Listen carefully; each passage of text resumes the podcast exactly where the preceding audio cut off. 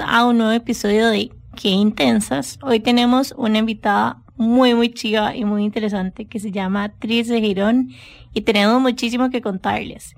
Vamos a empezar el episodio de hoy con el descubrimiento de la semana. Me gustaría preguntarte, Nane, ¿cuál fue el tuyo?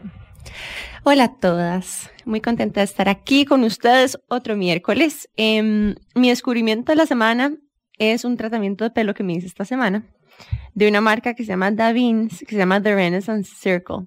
Y es que a mí siempre, como tengo el pelo delgadito y como el cuero cabelludo un poquito grasoso, no es que lo ando grasoso, sino que es como oily. Entonces, cuando me ponen tratamientos, siento que no me duran. Me recuerdo que me hice como el, ¿cómo se llama? La queratina. Y como le pone como el quimi, la, vamos a ver, la fórmula química o lo que hace químicamente en, el cabello es como restaurarla a través de los aceites o las proteínas y eso hace que se vea más grasoso. No sé si a alguien más le ha pasado, a mí me pasó con la queratina. Entonces, he estado buscando un tratamiento porque como yo me decoloro el pelo, las puntas las, las siento medio abiertas. Entonces encontré uno, ese de Renaissance Circle, que me lo pusieron esta semana y estoy súper feliz porque tengo el pelo súper suavecito y cuando me lo seco con secadora normal, siento como que como el efecto de las puntas suavecitas del blower. Entonces, bueno, estoy demasiado contenta. Ese es mi descubrimiento de esta semana. es de belleza. Está épico. No pasa nada, sí, te lo ¿Dónde recomiendo. Te lo hiciste? Me lo hice en Buff, que es un salón que queda en Santana. Eh, y lo chiva de este tratamiento Renaissance Circle es que, bueno, ellos tienen como un tarro más grande, Ujú. pero también bien- venden como unos paquetitos individuales que alcanza para tres puestas, como no sé, una vez a la semana o dos veces al mes, algo así. Entonces, tengo demasiadas ganas de mandármelos a pedir por Amazon. Classy. You know, cheating the system. Pero súper bien, salí muy contenta. Lo voy a probar. ¿Cuál fue el tuyo? Hola, el mío va a ser el triple nerdy. Vamos a irnos por la parte science super nerdy. Solo, Este, solo un nerd por episodio, por favor. Bueno, yo soy sumamente trekkie y así obsesionada con todo lo que sea astrophysics. Entonces, mi descubrimiento de la semana fue en Clubhouse. Para los que no se han metido todavía, es una red social que solamente Lo de audio, máximo. es lo mejor del mundo. Y hay un club que se llama Small Steps and Giant Leaps, que es de una persona que nada más está obsesionada por el espacio y lo que hace es invitar a toda la gente que ama igual astrophysics, sci-fi, space travel, para poder tener conversaciones alrededor de esa temática. Entonces hay un cuarto que habla sobre cómo es importante poder incluir a las mujeres en África en la conversación del space travel. Tienen otro que es de la construcción de megaestructuras en el espacio. Los lunes a las 3 está el Sci-Fi Coffee Break para poder hablar de todo lo que es cultura geek y cómo ha afectado a la sociedad para que la gente sea más inclusiva, porque realmente si nos ponemos a pensar, sci-fi como tal es lo que ha liderado en hablar de sociedades inclusivas, que hablen de personas non-binary, el primer queso, eh, queso beso, el primer queso del el primer espacio. queso del espacio. El primer beso birracial en la historia de la televisión fue en Star Trek con Lieutenant Uhura. Entonces ellos siempre han estado como liderando con eso y se abrió este club que ya por veintipico mil de personas para hablar de esos temas. Wow. Wow, yo no sabía ese fun fact. Esto es como todo un mundo que, o sea, yo no sabía que existía. O sea, yo sabía que existían los Trekkies, Sí. ¿verdad? O sea, at, at least that, I- that I know. Y hay como que dos bandos, ¿verdad? Están como la gente de Star Wars y Star la Wars. gente de Star Trek. Yo soy chica Star Wars. ¿O no? Vieras, o sea, yo siento que la gente que piensan en los dos como dispares es porque no se han puesto a ver Star Trek. Ah, Porque son cosas completamente diferentes. Ajá. O sea, Star Trek habla de cómo la humanidad puede mejorar a través de conocer otras especies y Star Wars ya es como in a galaxy far, far away que no tiene nada que ver con la humanidad, Ok. ¿verdad? En cambio, Star Trek es como, ok, Mae, si resulta que Franklin Chan pega lo del motor, ¿qué vamos a lograr como especie y cómo vamos a evolucionar como especie? Entonces Ajá. es un chuzo de evolución humana. sí, yo siempre me había preguntado, ¿cuál es el, o sea, por qué había tanta obsesión alrededor de Star Trek? Ujú. Y es porque es como, o sea, hay una, no sé, tal vez visión compartida. Exacto. Habla mucho de la cultura que todos queremos crear, donde, por ejemplo, Gene Roddenberry tenía a hombres en enaguas y tenía a mujeres en puestos de poder en los 60 cuando ni siquiera se tocaba ese tema. Se hablaba de poliamor, se hablaba de este gente no binaria, se hablaba inclusive de co-parenting en una época en la que eso no existía. Y yo siento que la obsesión que tenemos los Trekkies es justamente eso, porque venimos viendo desde los 60 la sociedad que todos quisiéramos forjar juntos en una serie. Mm, Está wow. súper interesante tu, tu perspectiva. O sea, jamás me lo hubiera imaginado. O sea, he visto Star Trek tal vez como una vez, pero nunca como que le había puesto atención y creo que el fin de semana, si es que tengo tiempo, que no creo, voy a por lo menos tratar de ver una de las películas. Porque son varias, ¿verdad? ¿Cuál recomendarías? Yo empezaría con Next Generation, la serie, la que es con, con Una serie. Patrick Stewart. Ajá, es que Star Trek son ocho series, van para más, y las Oh, wow. películas. Ajá. Pero Ok. Next Generation, que es la que es con Patrick Stewart, o el Capitán Calvito, que es como dice la gente, esa es la más chusa para empezar, porque la original, no sé si vieron Black Mirror, que el primer episodio uno dice, no vuelvo a ver esto nunca más Oh, porque es por asqueroso. no Sí, a mí me dio miedo. Ajá, exacto. Ajá. Pero si ves el resto de la serie es completamente diferente. Ajá. Eso pasa con la serie original de Star Trek. Decís, no vuelvo a ver esto nunca más. Y ya cuando ves lo que sigue, decís, y Mae, esto es lo que yo sueño como sociedad. Hasta hay un libro que se llama Trekonomics para hablar de la economía humana ya como una entidad viviente. Wow, un sí, yo no sabía nada de esto. O sea, como de Star Trek relacionado con, con la vida y el futuro. Wow, está maravilloso. Bueno, mi descubrimiento de la semana es How to Do the Work. Es un libro que ya pre-order desde hace como un año. Soy súper fan de una chica en Instagram que se llama Nicole, que tiene una cuenta que se llama Holistic Psychologist. Soy hiper fan. Creo que ya he hablado aquí como un millón de veces de eso, pero me encanta y me encanta como el approach que ella tiene a la vida y, bueno, resumiéndolos un poquito, digamos, es que ella básicamente lo que dice es que no hay como, como que a veces tal vez disminuimos un poco como el trauma que tal vez pudimos haber tenido y que creemos que, o sea, que trauma es solamente si algo muy, muy malo nos pasó, pero en realidad nos damos cuenta de que también hay como mini traumas, digamos, en nuestra vida, en nuestra infancia, porque es muy difícil para una persona, en este caso, nuestro padre y nuestra madre, satisfacer nuestras necesidades siempre, porque eso es como imposible. Ellos tienen también que satisfacer sus necesidades en ese momento y bueno, habla muchísimo como del healing al respecto. Entonces es como super mind blowing. No sé si la siguen o no la siguen, vayan, búsquenla. ya en a seguir. es lo máximo. Yo la amo y bueno, ya salió el libro, me llegó la semana, el fin de semana, algo así me llegó ya. Y estoy muy feliz de poder habérmelo empezado a leer. ¿Cómo se llama el título otra vez? How to do the work. Y es que esa expresión de doing the work, ¿verdad? Es una expresión que se usa en inglés que en realidad lo que sí, lo que para mí se traduce en español es, o sea, haz- se traduce ex- explícitamente como hacer el trabajo, o, en- o sea, doing, hacer el trabajo que nadie quiere, casi que nadie quiere hacer, ¿verdad? Que es el de verse a uno mismo o trabajarse uno mismo. O incluso empezar a aceptarse uno mismo para trabajarse a uno mismo, ¿verdad? Em, y las veces que yo he escuchado esta expresión también usarse es cuando hablan de, de que doing the work es algo de lo que no te puedes salvar. O sea, si querés elevar tu nivel de conciencia, tenés que comprometerte con el proceso de autodescubrimiento, pongámosle, o, ¿verdad? Autoconocimiento, o autoconocimiento, o sanación interna de tus heridas tempranas, whatever. Y una de las cosas, y me recuerda mucho también a, a la meditación y al yoga, y es, o sea, si usted no medita, usted no puede cosechar los beneficios de meditación. Tiene que hacerlo. You have to do the work, ¿verdad? Es como hacer la tarea. Y lo mismo en yoga, o sea, no puedes esperar reap the benefits del yoga si no te comprometes. Entonces, rescato de esa frase está muy linda, Jime. Qué bonita. Gracias por compartir. Ella es, ella es épica, de verdad. Síguenla. El libro habla muchísimo de cómo hacer, o sea, que esto no es algo que uno llega y hace y ya se te olvidó y ya lo lograste. O sea, si no se trata de hacer como steps y como ejercicios de conciencia diarios para estar en el presente y no andar en piloto automático. Y básicamente el objetivo de ser nuestra mejor versión en todos los sentidos porque ya, como dice el nombre, es como muy holístico. Entonces, de hecho me recordó muchísimo el episodio de Pame que grabamos la semana pasada porque hablaba mucho como también como o sea, de movernos, hablaba, por ejemplo, de fasting también como alternativas, que también es importante esa conexión como mente-cuerpo, o sea, que ocupas que las dos, que las dos estén bien y cuando las dos están en sincronía todo fluye mucho mejor.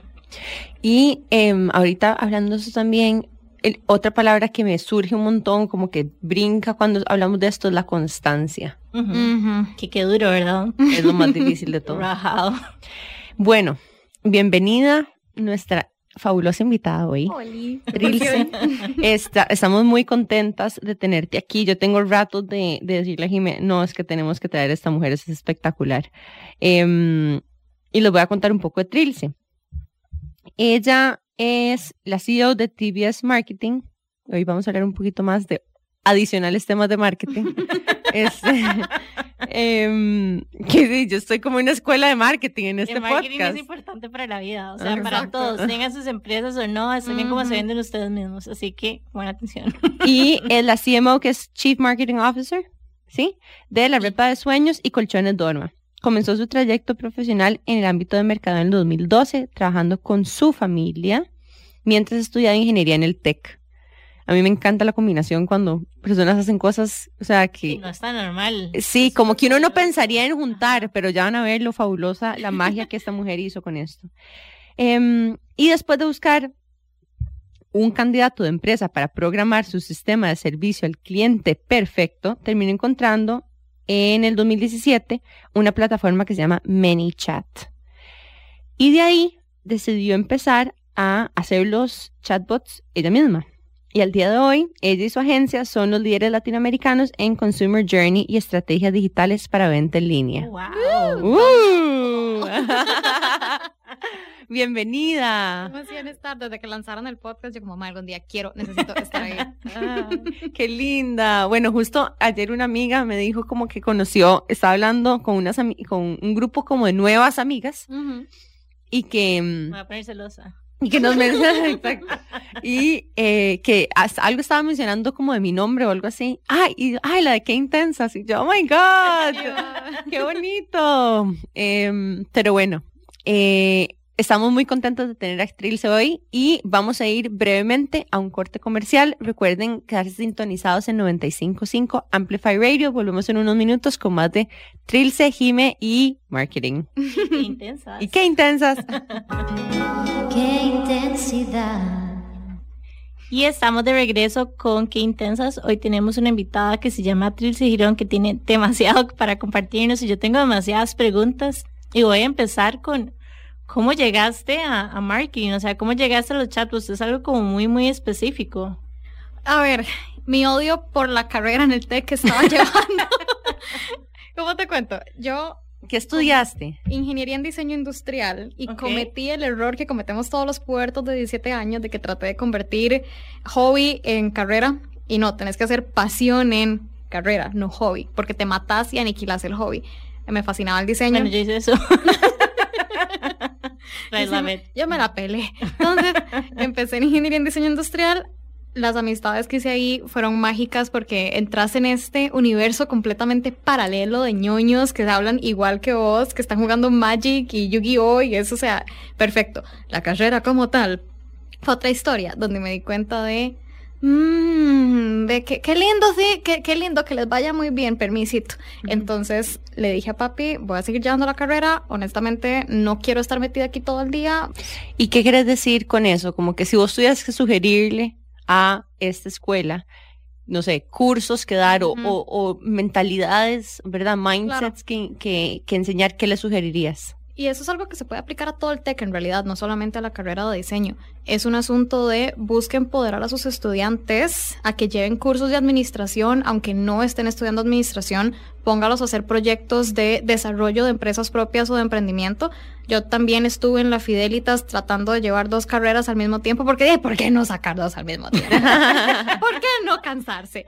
Y es algo que vi que la Fidelitas hacía muy diferente. Estamos claros que el perfil educativo era completamente diferente, pero sí tenían un proyecto que llevabas cuatri por cuatri de crecimiento de una empresa que te inventaras. Entonces era un acompañamiento de MAE cool. bastante chiva de que tenés que inventarte algo, llevarlo, hacerlo crecer todos los cuatris, ver qué le puedes agregar, versus que en el TEC no te fomentan nada de eso. Y no creas que es algo que solamente poquita gente ve, sino que todos los estudiantes lo piden y lo lloran y lo claman. De por favor, enséñennos cómo sirven los impuestos, cómo puedo yo ser jefe, cómo funciona una contratación. No quiero solamente hacer una infografía ahí en Silvania, que es lo que te meten y ya. Entonces, los mismos estudiantes sí piden, quisiera saber más de cómo poder yo liderar mi vida y no nada más presentar un currículum de que mi único hito va a ser haberme graduado del TEC. Y ahorita hablando de esta necesidad de complementar, digamos, nuestros elementos técnicos o nuestras formaciones técnicas con administración es algo que nosotros compartimos bastante, Jimmy y yo, porque de hecho, Jimmy desde el punto de vista de diseño y yo desde el punto de vista de ciencias, nosotras terminamos, o sea, eh, improvisando en la vida, emprendiendo. Sí. Y esto es muy importante porque, eh, o sea, de, cometimos muchos errores viniendo de- con una formación muy técnica y nos lanzamos a emprender y después como que aprendimos de camino, como dicen, armábamos el avión mientras volaba. Y, y de hecho, aprovecho este espacio para contarles que, bueno, nosotras ah, coincidimos en los últimos dos años, tres años, en, Oh God, rápido. Sí, en, un, en una maestría de administración de empresas en INCAE, a donde las dos nos dimos cuenta como que, wow, o sea, teníamos demasiado que aprender de administración de negocios. Y a partir de esta experiencia empírica de emprender y, lo, y, y nuestra experiencia en la maestría, lo que decidimos fue hacer un bootcamp de negocios Ujú.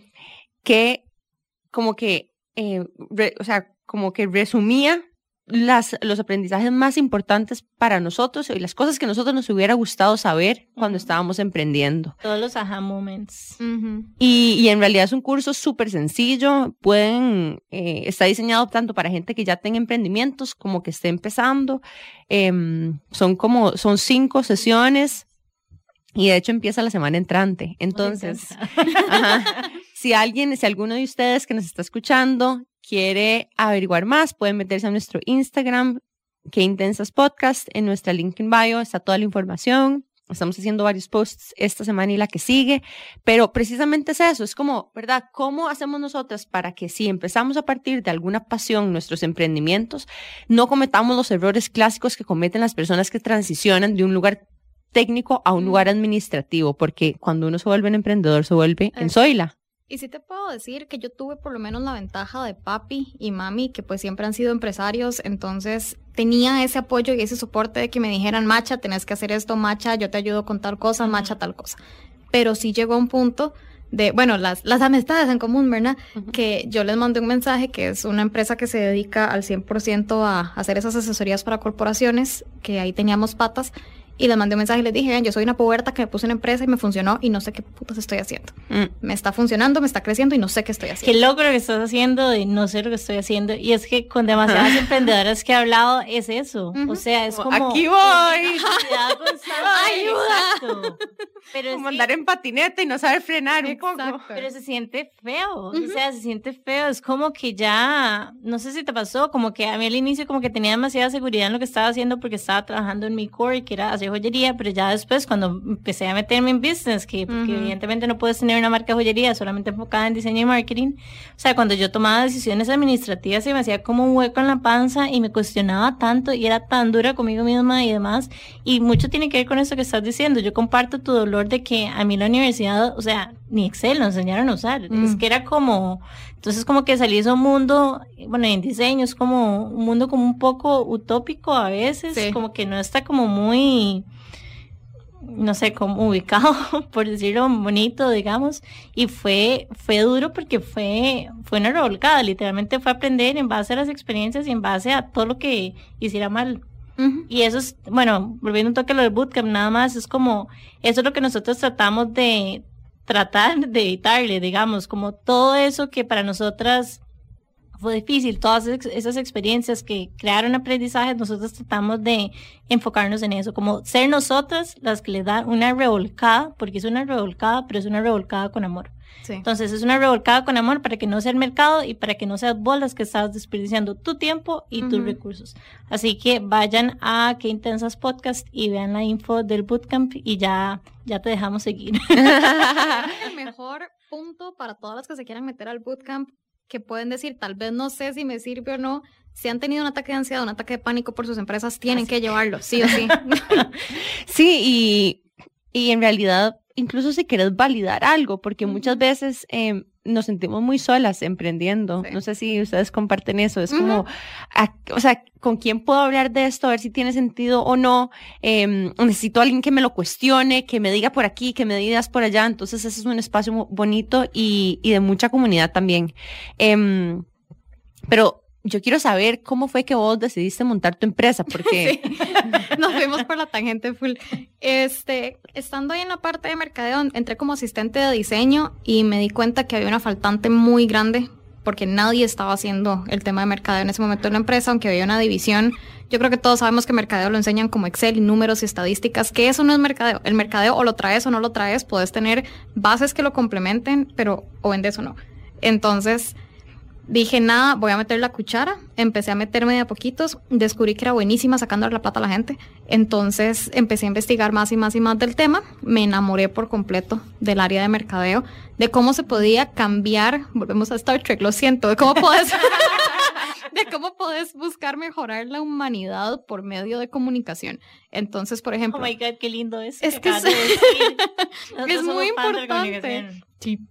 Por ejemplo, un cliente nuestro, Gold's Gym, conocí a mi mejor amiga ahí y la amo y la adoro y es mi gemela y es mi hermana y verdad y si está escuchando ahorita me escribe, pero es un gimnasio en donde logramos coincidir en que no queríamos comunicar el saca cuadritos y siempre pienso en Hernán como el vamos Hernán, el skit que hizo de los CrossFits porque no es lo que se quería hacer. No es un gimnasio donde ellos quisieran tampoco estar haciendo el saca cuadritos y ponete fuerte y el fitness, ¿verdad? Sino que era de busquemos hacer comunidad a través del gimnasio, busquemos salud curioso que me mental. digas eso, porque hay demasiada gente que me ha dicho, ¿y a qué gimnasio vas vos? Yo voy al Gold's Gym. Y yo como, o sea, ¿de cuándo? Es como un cí- círculo social Ajá.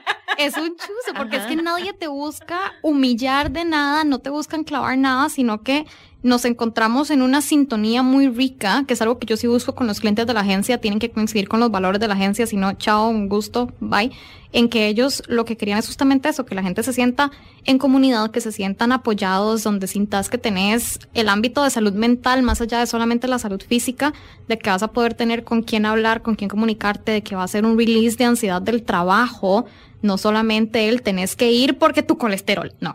O sea, es que tenés que ir a hacer una de las 70 mil clases, si te gusta bailar, si te gusta apiarle al saco, que es lo que me gusta a mí, eh, y ya puedes ir a liberar el estrés del día y que ya tengas ese círculo social de gente que lo que está buscando es lo mismo que vos. Entonces, donde logramos encontrar que a partir del mercadeo podés hacer comunicación que vaya a hacer- hacer que la gente se sienta atada a otras, que vaya a encontrar su comunidad, que se vaya a sentir Conectada. conectada, es la mejor palabra, sí, con un grupo, un gremio de gente. Y es lo que todos estamos buscando, eso que decías ahora de con quién puedo hablar yo de esto. Yo tuve la suerte, después de muchos años, digamos que pues muy sola, con gente que no, no, encontrarse con este grupo de personas que son igual empresarias o empresarios, este, que están metidos igual que vos, que no les importa si no los viste en un mes porque están igual de ocupados.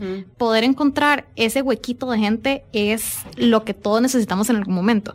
Y si podés lograr eso a través de la comunicación, vamos con la repa, lo que es cuidar el medio ambiente juntos a través del buen dormir, ya podés hacer no solamente el cómpreme para hacer plata, no solamente el te doy aquí el descuento para que vengas a adquirir y ya no lo haces consumismo, lo haces humano. Yo quiero preguntarte, ¿por qué decís que sos buena vendiendo? O sea, ¿qué hay? ¿Qué, qué es la clave en tu experiencia? Psicopatía, tal vez. Em, eh, a mí me gusta un poco como agarrar a la gente como si fueran títeres, como manipular a la gente es, es divino, es precioso. Entonces, ¿qué es lo que pasa?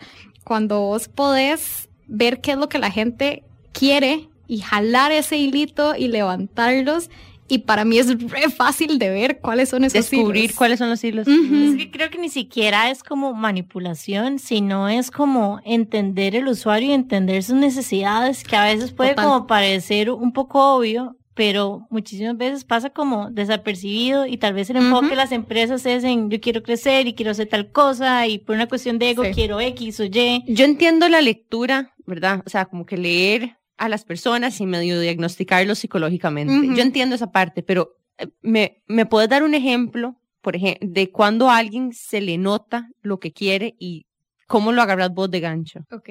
A mí me como fascina. tips para que ellas- Ajá. ajá. A mí sí me fascina atarlo con la parte de, de sociopatía o psicopatía, porque es que siempre la gente de mercadeo lo ponen como los villanos. Entonces, de, bueno, si somos los villanos, empoderémonos en eso y pongámoslo en este término. Entonces, vamos a ver, cuando uno está hablando con un cliente, con el dueño de una empresa, a mí me gusta siempre preguntarles de su bebé. No me hable de la empresa como tal, hábleme de la empresa como si fuera su hijo, su hija, cómo es que esto nació.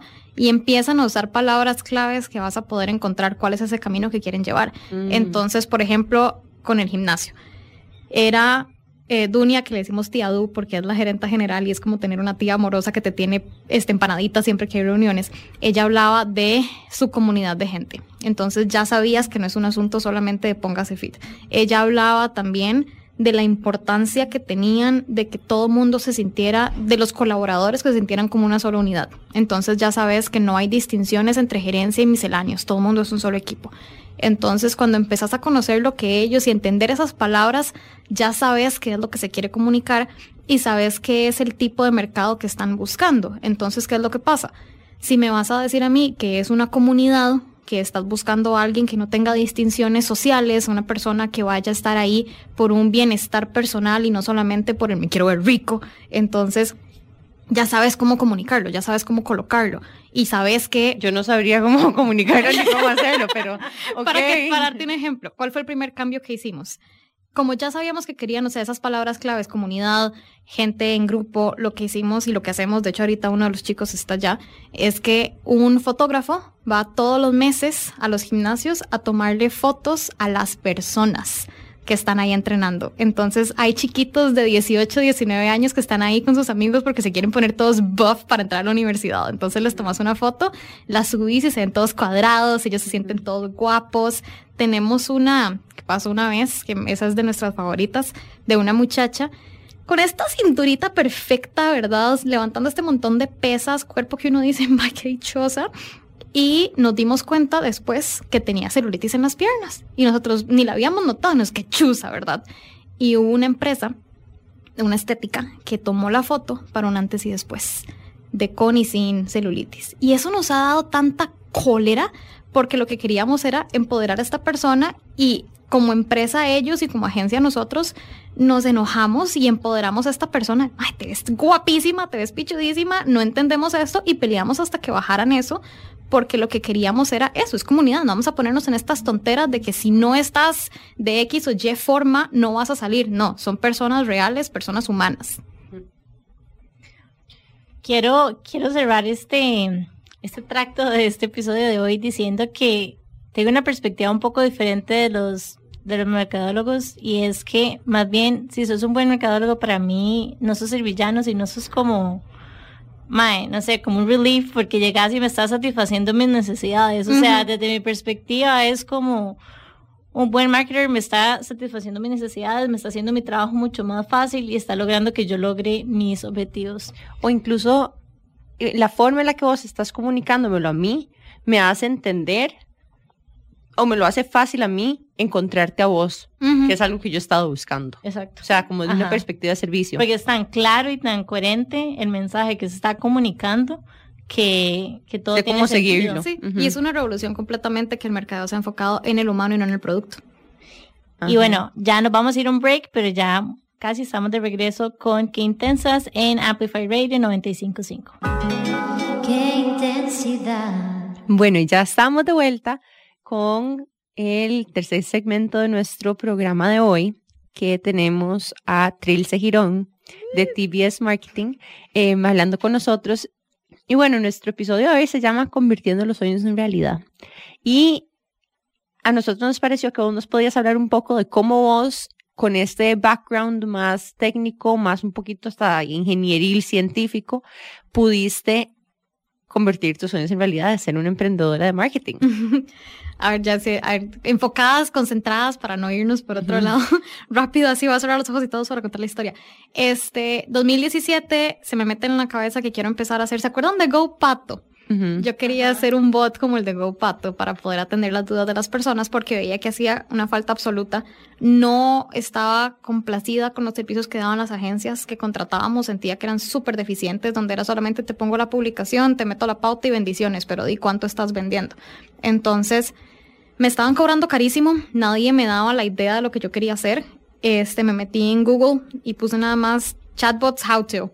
Y ahí encontré una empresa que no será mencionada, en la que pasé cinco segundos y la detesté. Y el segundo link en ese momento era ManyChat, cuando tenían apenas tres meses, si acaso, de haber empezado con los bots en Messenger. Antes estaban en Telegram. Empecé a usarlos. Mi primer bot fue un fiasco. Le preguntaba a la gente si estaba gorda y claramente nadie contestaba. Entonces, Pero, ¿qué es un chatbot? es una automatización o una programación que le haces a Messenger y ahora ya otros canales para que conteste y lleve a la gente por un embudo conversacional. Entonces ya no es solamente el de clic y compre, sino que ya puedes entablar conversaciones con las personas. Entonces, en ese momento, lo que hicimos fue un personaje que se presentaba como el asistente digital de la empresa, que te guiaba a encontrar el producto perfecto para vos. Ya después cambiamos la pregunta que no tuvo que haber sido así y lo que decía era contame aquí entre amigos en qué rango de peso estás para poder recomendarte el producto perfecto.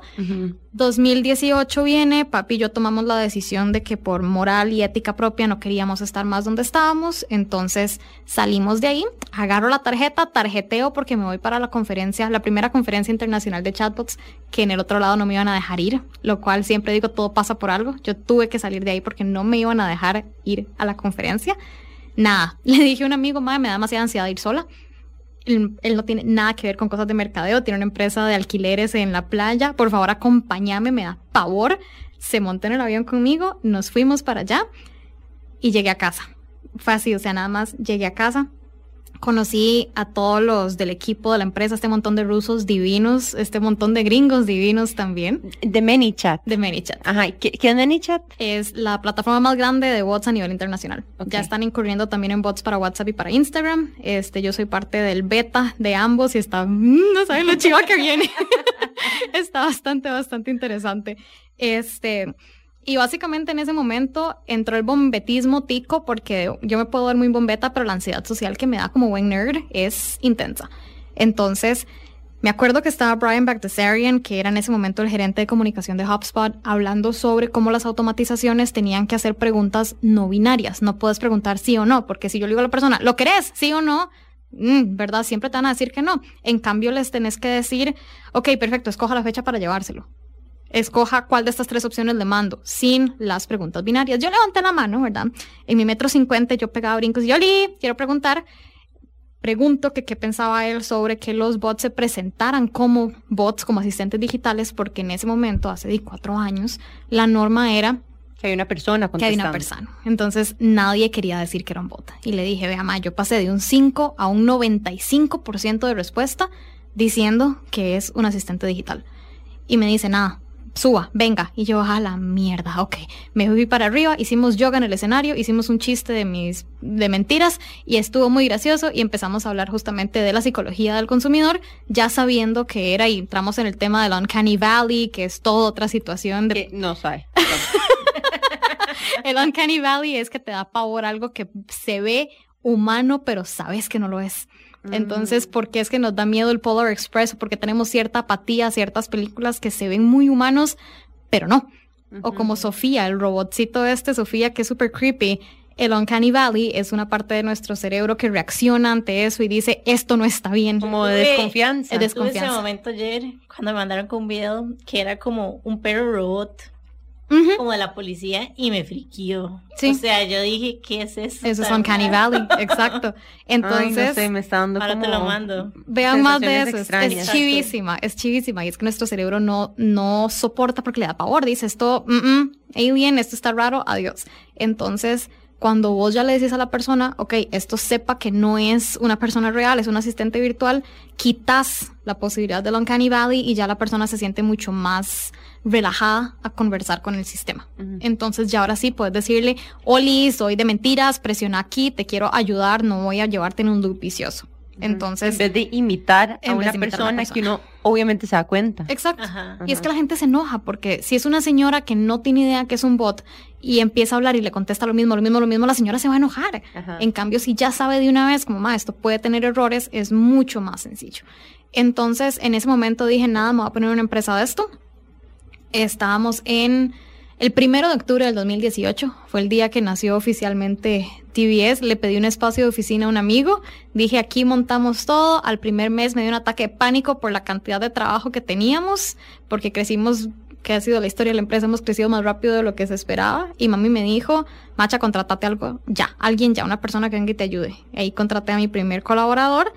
Y pues todo ha sido un trayecto de, de tal vez no logros como tal, sino de conocer a las personas y buscar hacer conexiones reales con las personas, porque así fue cuando tomamos el gimnasio, así fue inclusive con el más reciente que es los hoteles Elina, que es un asunto de qué conexión emocional puedes hacer realmente con las personas para entender qué es lo que necesitan, qué es lo que están buscando, cómo puedes ayudar a servicio al cliente, porque una cosa que vi mucho en los comentarios de la nota es que este tipo de negocios buscan quitarle los empleos a las personas de los call centers y sí es cierto en algunos casos. Nosotros la diferencia que hemos tenido, porque ha sido mucho el enfoque que le hemos querido dar siempre, es que un bot, cualquier automatización, no es nadie sin una persona atrás.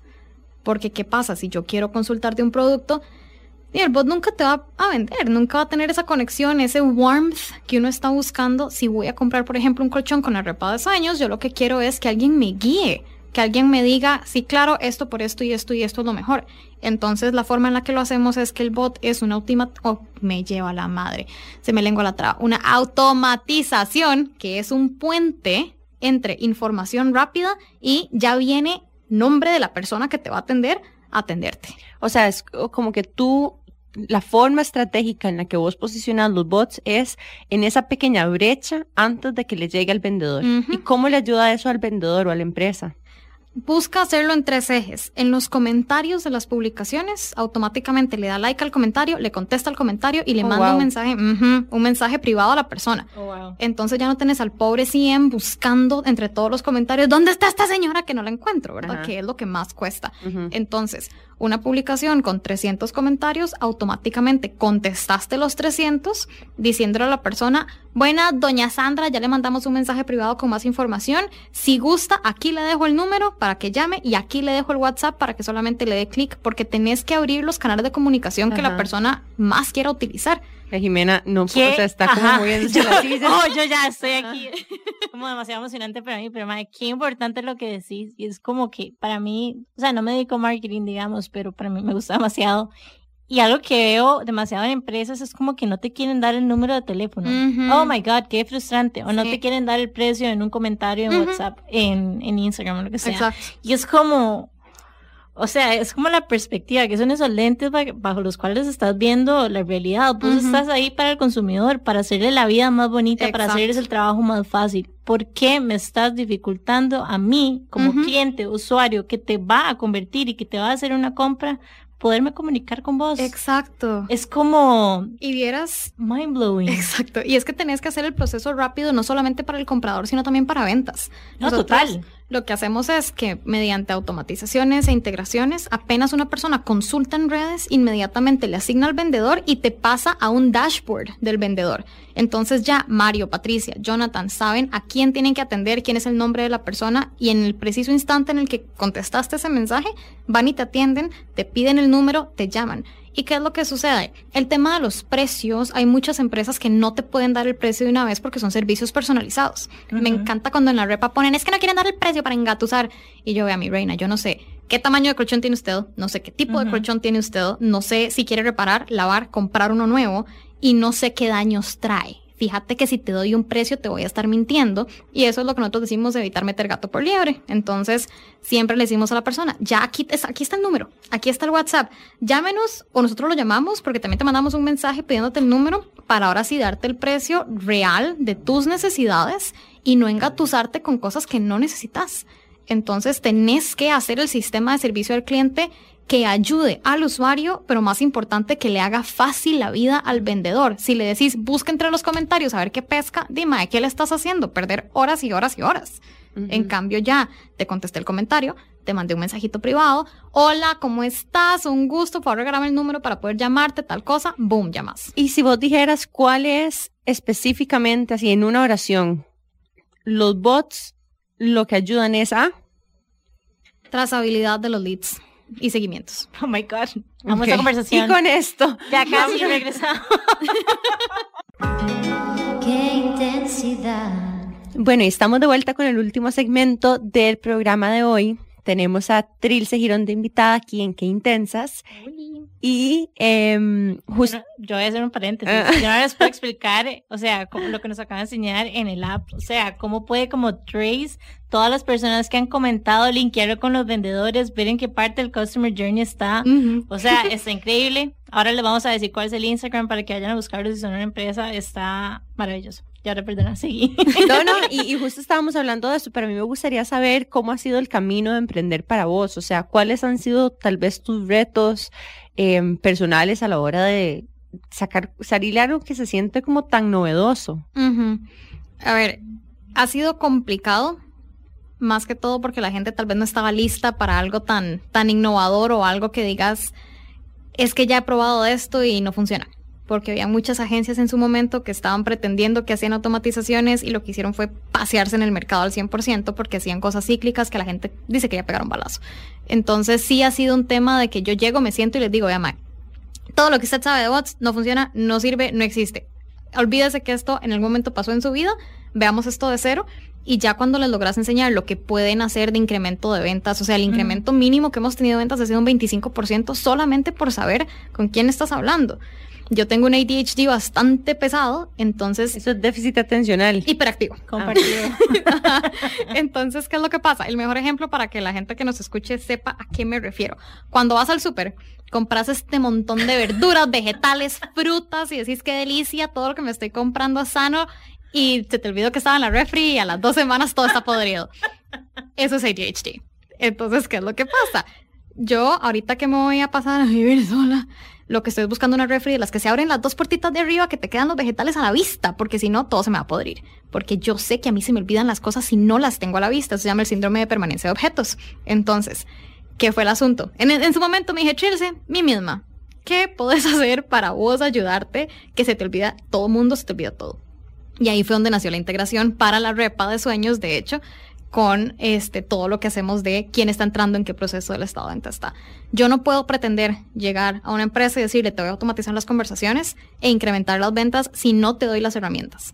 Entonces, esas herramientas que me di a mí misma, se las doy a otras personas, donde, que era lo que estabas viendo vos ahorita, ves todo mundo que estás atendiendo, si ya lo atendiste o no, es como un dashboard super playful, donde tenés colores de qué estado de venta estás. Y todo, exacto. Podés saber si es primer seguimiento, segundo seguimiento, ya le ofreciste descuento, ya va jalando porque esta persona nunca va a comprar y ya ahí lográs entrar en cómo solucionas cosas que tenés de pues psicología propia, de qué es lo que a mí se me olvida, qué es lo que yo tengo de debilidades y buscar esa solución a esa debilidad que podés tener, que en mi caso es que madre, no dejo la cabeza perdida porque la tengo pegada. Entonces, atás eso a, ok, esto le puede servir a otra gente y de ahí nace. Como consumidor me- también me parece como tanto alivio, como que no, por ejemplo, no sé si les ha pasado como que una misma empresa les ofrece el mismo producto un millón de veces o te ofrece cosas que no son relevantes para vos. Entonces, siento que esta personalización también, obviamente, para, para nosotros como consumidores es, o sea, es lo máximo. Y me encanta como escuchar cómo utilizaste como, no una debilidad, pero como una característica de tu, de vos, digamos, que yo también me siento súper identificada con, para hacer algo tan, tan poderoso y que satisface una necesidad que, que en ese momento existía en el mercado y que todavía existe. Y ahí te quedo con ti nada más.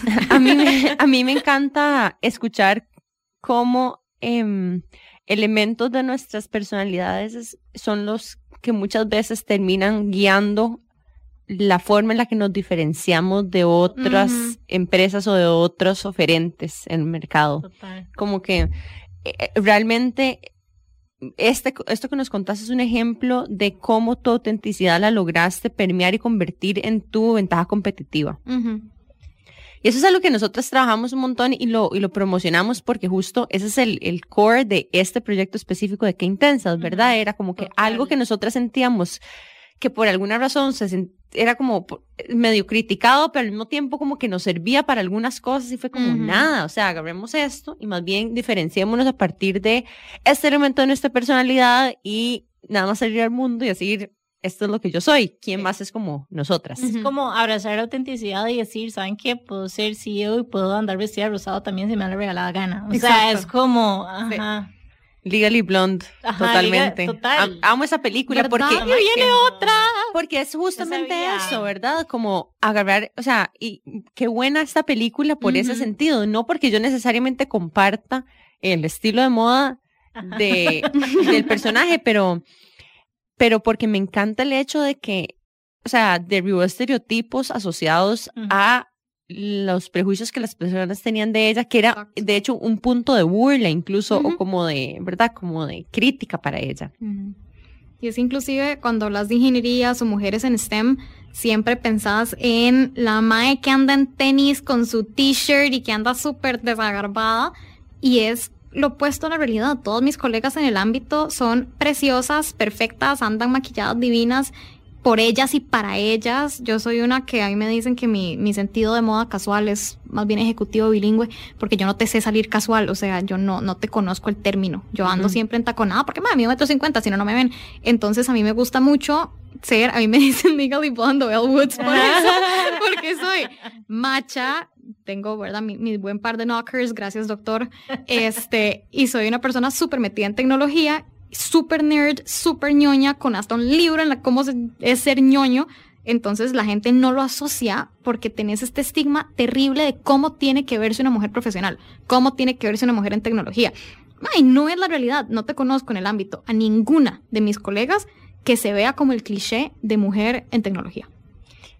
Y es que qué difícil porque a veces también como que siento que nos, o sea, como que empezamos a cuestionar tal vez como ciertas características de personalidad, inclusive como lo de qué intensas, que nosotros lo hemos dicho demasiado y es como, en realidad tu superpower está en abrazar tu autenticidad y en quién sos y ese es tu factor diferenciador y eso es lo que te va a hacer diferente de todo lo que está ahí.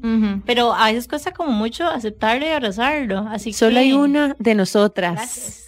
Em, bueno, y con esto vamos cerrando. No sé si hay algún tip o mensaje que le quisieras compartir a las personas tristes que nos escuchan de, ¿verdad? De, de algo que se sienta valioso para vos alrededor, ya sea de, de lo que has vivido vos como emprendedora o incluso de marketing, si quieres. Dos, uno de papi y uno mío, porque esta frase de papi se la digo a todo mundo y es la que usamos siempre. El que sabe, sabe y el que no sabe es jefe. Entonces, un gerente de ventas tiene años de no vender.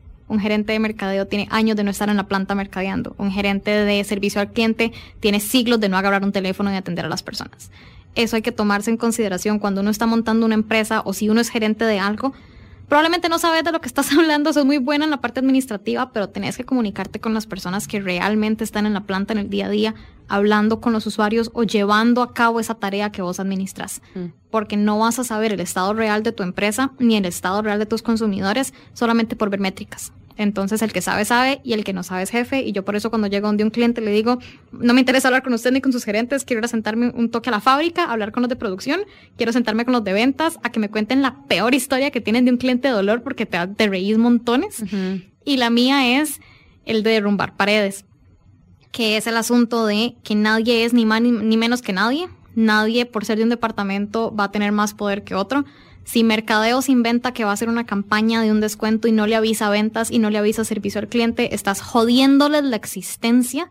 Todo mundo, sea la persona que limpia, sea la persona de recepción, sea el dueño de la empresa, tienen que saber qué se está haciendo en todo momento. Si vas a lanzar una campaña de un descuento, la señora que está acomodando tiene que saber, porque si alguien le pregunta a ella, no va a decir, ay, no, yo soy solo la que limpia. No, señor, usted es la que mantiene perfecto y divino este lugar. Usted es la que ve a los clientes todo el día. Sepa qué es lo que estamos haciendo, porque es un punto igual de importante que todas las demás personas. Y si después servicio al cliente le entran las preguntas de buenas para preguntarle el giveaway que están haciendo y tienen que empezar a preguntar, mae, ¿de qué putos me están hablando? Di, mae, ¿qué hiciste? Entonces, el que sabe, sabe y el que no sabe es jefe y derrumbar las paredes porque nadie es más que nadie. ¿Y dónde te pueden encontrar? En mi casita, o en Zapote, en Zapote de vez en cuando. en mi Instagram, Trilce Girón, Trilce como Ilse con un 3 antes con C, Girón con J. Este, ahí pueden ver todos los links o en at TBS Marketing, creo que CR, pero también está en mi Instagram si lo quieren ver.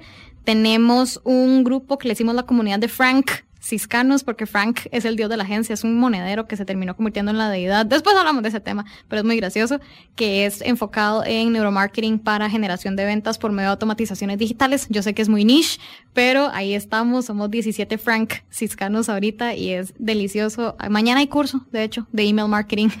ahí también lo pueden encontrar si se quieren unir. Ok, entonces, en resumen, Trilce Girón, T-R-I-L-C-E-J-I-R-O-N en Instagram. Y TBS Marketing tiene una cuenta de Instagram, un website. TBS Marketing somos tbs.marketing para página web, porque no me gustan los .com, y TBS Marketing en Instagram también. Súper. Bueno, muchísimas gracias por hoy. Quedó Gracias a. y la pasamos increíble. Muchísimas gracias por habernos Qué acompañado. honor Gracias por tenerte. Chicas, que pasen un súper buen día a las personas que nos están escuchando y nos vemos el próximo miércoles por Amplify Radio. Chao. Chao. Bye.